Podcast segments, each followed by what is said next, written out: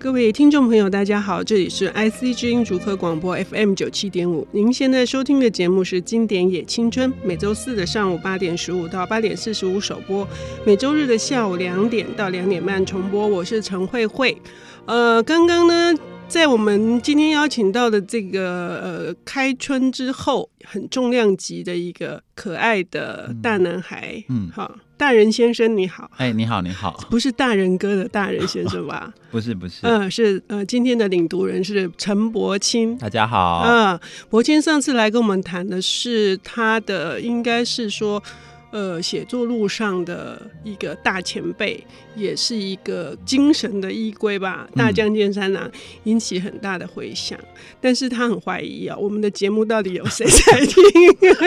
希望观众 call in 进来。好，那今天博清要呃呃，这次节目中要为我们带来的一本经典是哦，这本一定是大家都看过，没有看过书也看过电视、电影或是相关改编作品的，嗯、非常经典。真·奥斯汀写的《傲慢》慢与偏见。哎、欸，我必须承认这本书是因为我的私心，我想重读。哦，为什么？嗯、为什么？为什么？因为群星文库，就是微木电子书，嗯、呃，他们在呃推广经典阅读上面不遗余力，就办了一个这个万人的征答。好，那其中有一个题目就是说，你小时候第一本看过的呃经典是什么？绝大多数应该是欧美的小说，它是排行第一名的，就是。哦，傲慢与偏见，所以傲慢与偏见这么多人读过，是，而且、嗯、而且还有一个题目是说，就是它非常有名，你书架上有一本，但是你始终没有读完，那、嗯、你假装读完的，它也是排行排行前几名。我之前有做过调查，我就发现有人统计出，就是它的中文翻译本就有八十种以上的译本，真的很惊人，就是、对，很惊人啊！这样子，你可以不断的、不断的翻，每个人都有自己的腔调，同样的故事，然后一个人可以不停的说说八十几次，然后大家要买不同的版本。那个傲慢与偏见那个家族有多庞大？对，那你这一次看的这个版本呢？呃，因为我书是放在家里的，然后我就想说，那我去附近的图书馆借好，但结果也不用到图书馆，我在早餐店就 书架上就有一本《傲慢与偏见》，就拿进来看。你看嘛，就是这样，他、嗯、就是真的就是每人手一本，呃、很恐怖哎、欸！如果还有粉丝专业，现在已经破百有蓝勾勾。可是你不觉得像这样的书？会越难谈吗？哦，对，你有压力吗？因为你每个人心中都有一个傲慢与偏见，但是因为我们就是一个有偏见的人，所以正是要谈这本书。而且哈、哦，很很有趣，就是曾奥斯汀一直是个热，不管是李安他拍的这个《理性与感性》哈、哦，或者是说这傲慢与偏见不断的重复的在影视里面出现，嗯，但是真奥斯汀这个热，我觉得都已经有一点像我们华文世界的张爱玲，哦、不知道为什么我重组这次。读《傲慢与偏见》，我老是觉得我一直看到张爱玲的影子，嗯，不知道是张爱玲受她的影响还是怎么样？你觉得？因为你也是张爱玲迷啊。哦哦哦，你觉得？没有，我猜张爱玲小时候是应该是读过《傲慢与偏见》，嗯，甚至我觉得。因为我觉得他们的那个物质世界的想象其实是非常深，因为他们都会着重到某种物质性的部分，非常的现实世界哦。对对对，它不是传奇小说，嗯嗯，就是很现实的那种柴米油盐酱醋茶。对对对，你会把那个人世之间那种就是那线条那些非常实际的问题拿到小说里面讨论。可是我觉得那并不是小说会存在，而是因为他们就是发现他们身边就是这样。因为珍奥斯汀生存的那个世界，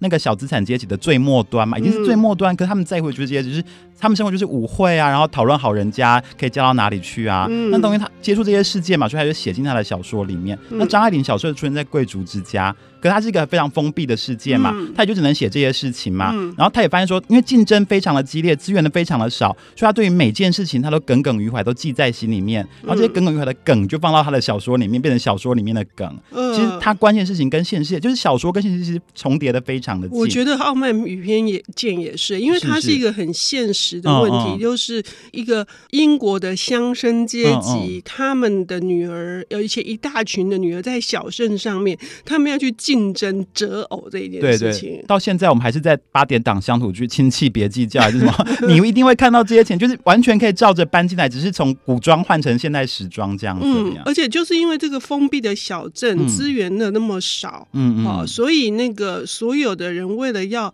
呃，就是好像是如果是长辈希望为自己的女儿找到一张很好的长期饭票，可是真的就是那样子的情况之下，会使得。呃，所有的个性暴露出来，哦、对不对？包括这种周边的人跟今天我们要谈的这个所谓的傲慢与偏见，也其、嗯、也是剧中的主角的性格嘛、哦哦哦、的呈现。因为我觉得，就是新世纪开始之后，其实有有一股小说热潮非常的热，就是什么饥饿游戏啊，嗯、然后什么呃移动迷宫，他们就是让几组人在一个比赛里面拼生死嘛。然后，可是你会发现说，傲慢与偏见其实是把那个比赛变成是一个爱情的婚姻的比赛，然后你就看到几组人马在里面，哇，为了那那个奖品，奖品就是好的婚姻、好的归宿，然后斗得你死我活。可是这个斗不是真的死活，可是比死活还惨，因为你就是永远要活在，你永远被那个绑住，那非常贴近，你会觉得说。你可能就是下一步，你就会踏进那个舞会厅，你就会跟他们一样在里面拼搏。你有一天你会碰到这个情景呢，嗯，你会觉得非常的写实。那个血淋淋是会让你更贴近的。对，而而且如果说，尤其是你一家里面，如果你这个两三个姐妹，对她有两三个姐妹，她是四个姐妹，哦哦哦，有四个姐妹的时候，这个家长不都焦头烂额吗？嗯嗯，这个母亲显露出那么的在作者的笔下那样子的一种愚蠢，或者是。简直笨到一个令人、嗯、呃，常常反而是造成妈妈就是没有脑子的苗可丽，就是嘴巴很贱，然后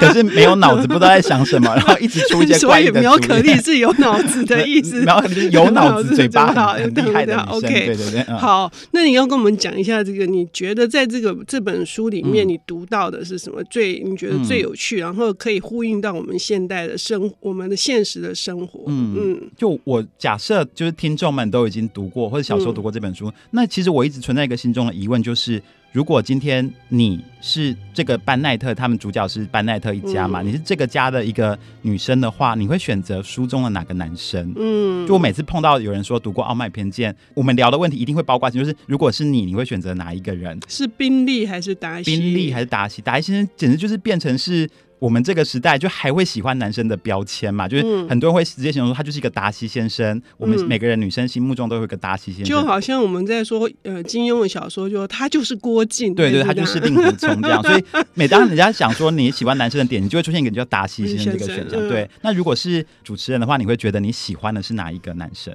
你问倒我嘞，我我比较喜欢伊丽莎白，我喜欢女生。哦、对对，但如果像我们男生，我们我们就会小时候就开始讨论说，那我要选哪个女生嘛？啊、但别人问我这个问题的时候，我就用排除法说，我第一个就先删除伊丽莎白。对对对对 对，我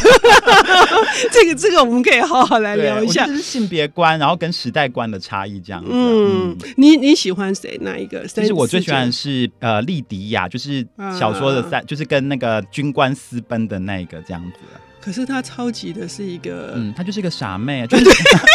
如果在我想对，如果在我想象里面，他就是日剧的日剧里面那，就是九零年代流行过的日剧，就是有一颗善良的心跟对爱情的憧憬。然后有一天他看到一个帅某一个男生吸引到他，然后就会傻傻跟他跑这样子，然后就一路天涯海角，然后做非常多的傻事情。可是到最后发现说，当他要放弃的时候，发现说，哎，原来男生似乎也偷偷的对他有点好感，于是就。日剧的结束，日剧标榜就是努力就会诞生奇迹嘛。那我觉得她这个在班奈特家，或是在傲慢偏见里面不受欢迎的这个这个小妹，就她的她是一个傻傻的女孩嘛。可是就反而符合这个时代日剧营造出来那个进步的，就是那种奇努力会诞生奇迹的那种那种价值观。所以看到的时候，其实尤其是像我们这种，我们会把自己的心，就是我们是平凡人，我也只是为了一个小小的起心动念，就会爱上某个人。然后我觉得我的努力是可以克服很多的困难，有一天我可以让别人爱上我。所以当我看到这个女女生这么努力，这么往前跑，还要跟男生去私奔，就发现男生其实不是很爱她的时候，我完全就是被她打动了。然后相较起来，我就会知道说，哦，这就是我不喜欢伊丽莎白的原因，因为我觉得她是一个非常理性的女生。嗯嗯、呃，可是伊丽莎白的理性的，她想要的东西，可能跟莉迪亚想要的东西是，嗯哦、对他们的价，他们的价值价值，对他们价值是不一样。但是到底哪里不一样？我们等一下休息一下，再回来听柏青谈《傲慢与偏见》。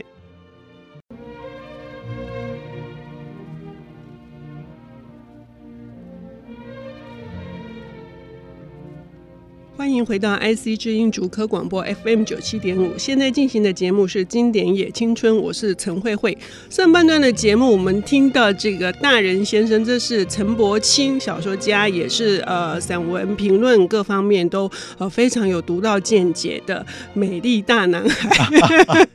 他来跟我们谈珍奥斯汀的《傲慢与偏见》，他非常的激动。他提到了他最爱的这个三妹莉迪亚的时候呢，帮他抢票，这样拜托拜托。真的。然后说到我喜欢的伊丽莎白，他说很想送她一巴掌，或者是踢她一脚，嗯、需要这样吗？